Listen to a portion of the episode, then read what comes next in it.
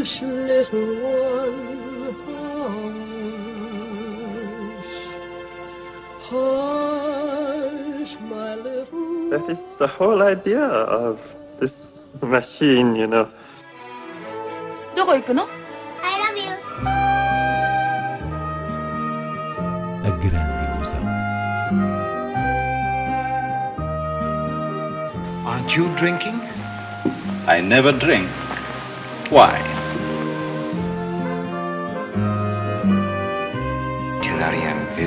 Hiroshima. J'ai tout vu, tout.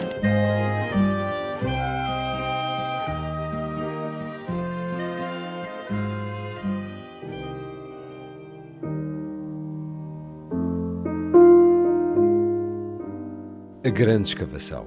Uma estreia Netflix com a assinatura da Simon Stone. É a primeira novidade em destaque na Grande Ilusão. Inês Lourenço, em que história verídica se baseia este filme protagonizado por Carey Mulligan e Ralph Fiennes? A escavação a que se refere o título é aquela que descobriu em 1939, numa localidade inglesa, vestígios anglo-saxões da chamada Idade das Trevas, através da carcaça de um barco que terá servido de câmara funerária, hipoteticamente, de um guerreiro. Foi um importante marco arqueológico. Os artefactos encontrados estão hoje na posse do British Museum e o que o filme de Simon Stone explora na adaptação de um romance histórico de John Preston é o mérito real de quem fez a descoberta e as relações de classe numa Inglaterra prestes a entrar em guerra com a Alemanha. Estamos a falar da personagem de Ralph Fiennes, Basil Brown, um arqueólogo amador, portanto sem formação académica, que é contratado por uma viúva, Edith Pretty, interpretada por Carey Mulligan, dona de uma grande propriedade e interessada em arqueologia, que suspeita que possa haver algo precioso escondido numas eh, elevações do seu terreno rural. E de facto, a intuição de ambos e o conhecimento dele leva a tal descoberta, cuja autoria começou por se associar aos académicos que se juntaram à escavação numa fase avançada e mais recentemente foi então atribuída a Basil Brown. Acima de tudo, o filme acaba por ser uma elegante meditação sobre a morte ligada à doença da viúva e ao início da guerra e um discreto uh, termómetro romântico com um toque transcendental da paisagem que lembra o cinema de Terence Malick, por exemplo. Vale a pena referir que Simon Stone vem do teatro, o seu filme anterior é uma adaptação contemporânea da peça O Pato Selvagem de Henry Gibson e este novo A Grande Escavação, para ver na Netflix, conserva o zelo particular do realizador na correspondência entre o cenário, isto é, os espaços, e a reserva psicológica das personagens. É um olhar que prima pela delicadeza. Things like this are usually done through museums. Yes, but with the war coming, they couldn't embark upon any new ventures. Well, I've been on digs since I was old enough to hold a trowel. My father taught me. What are they? We're standing in someone's graveyard, I reckon. Viking? Oh, maybe older. Mr. Brown is an archaeologist. Well, I'm an excavator. You've come to dig up the mounds. So you think there's something beneath? Who are those men? They're from the museum. Ye gods! Mrs. Pretty, I think you'd better come and see. Why would anyone want to bury a ship? I would expect this is a grave of a, a warrior or a king. But there's more. There's much more. War's looming. All hands are on deck to excavate before hostilities begin. The Dark Ages are no longer dark. Everyone's going to want a piece, and this is your find. Why else will you be playing around in the dirt while the rest of the country prepares for war? That means something, doesn't it?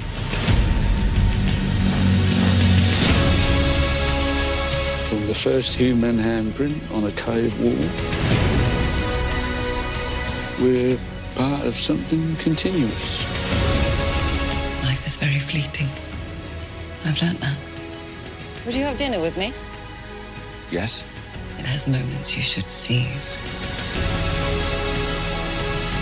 A man think you dig the earth his whole life through. Not find anything like I've discovered here. Steer it steady, Mr. Brown. We're coming towards the edge of the atmosphere.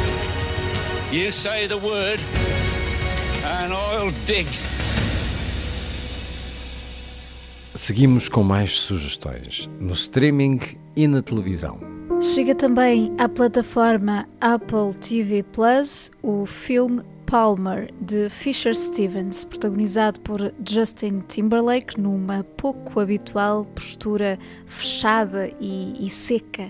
Ele é um ex-recluso acabado de sair da prisão, que no regresso à casa da avó se depara com a presença constante de uma criança que ela costuma receber em casa e que vai estabelecer com o protagonista um vínculo afetivo improvável. Desde logo improvável porque se trata de um menino com gostos femininos que chocam com a mentalidade do homem americano e nesse sentido Palmer é um pequeno estudo sobre, digamos, a erosão da masculinidade numa América magoada e à procura de redenção.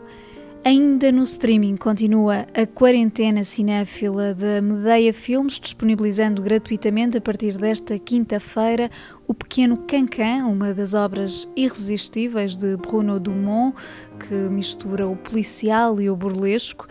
E na segunda-feira, dia 8, o mesmo site da Medeia passa a disponibilizar o filme alguns dias em setembro, de Santiago Amigorena, um thriller com Juliette Binoche e O Fantasma, do 11 de setembro. Por sua vez, na televisão, destaque para o documentário Pavarotti de Rona Howard, desta sexta-feira na RTP2, um olhar completo, biográfico e artístico, centrado no mais popular dos tenores contemporâneos, Luciano Pavarotti. No domingo, a RTP Memória passa O Filho de Saul, do húngaro Laszlo Nemes, o filme que em 2015 relançou a velha questão de como representar o Holocausto, e a segunda-feira, na RTP2, há Três Rostos, magnífico título do iraniano Jafar Panahi, precisamente à volta de três rostos femininos, três gerações de atrizes, aqui com o próprio Panahi ao volante de um jeep, num road movie que percorre, por vezes com humor, o Irão profundo. Hoje terminamos com a memória de Clark Gable, 120 anos do nascimento, decorridos no passado dia 1 de fevereiro.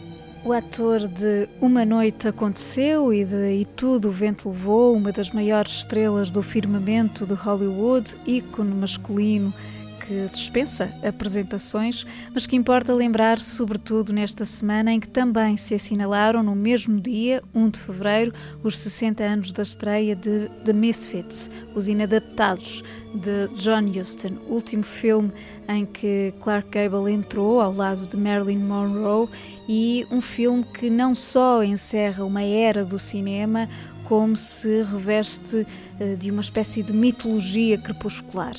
Isto porque Gable morreu pouco depois do fim da rodagem, aos 59 anos, e Monroe, em agosto de 1962, aos 36 anos, não tendo concluído mais nenhum filme depois de The Misfits, como se neste encontro de estrelas, que também inclui Montgomery Cliff, se escrevesse uma página de despedida. O tema principal da banda sonora, composta por Alex North, registra essa nota de tragédia.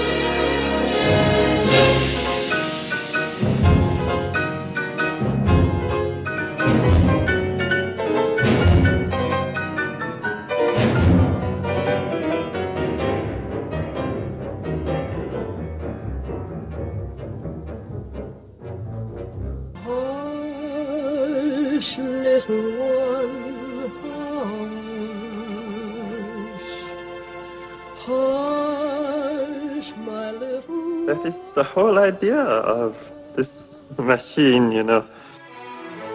どこ行くの I love you. A grande ilusão. Aren't you drinking? I never drink. Why? Tu n'as rien vu à Hiroshima. J'ai tout vu.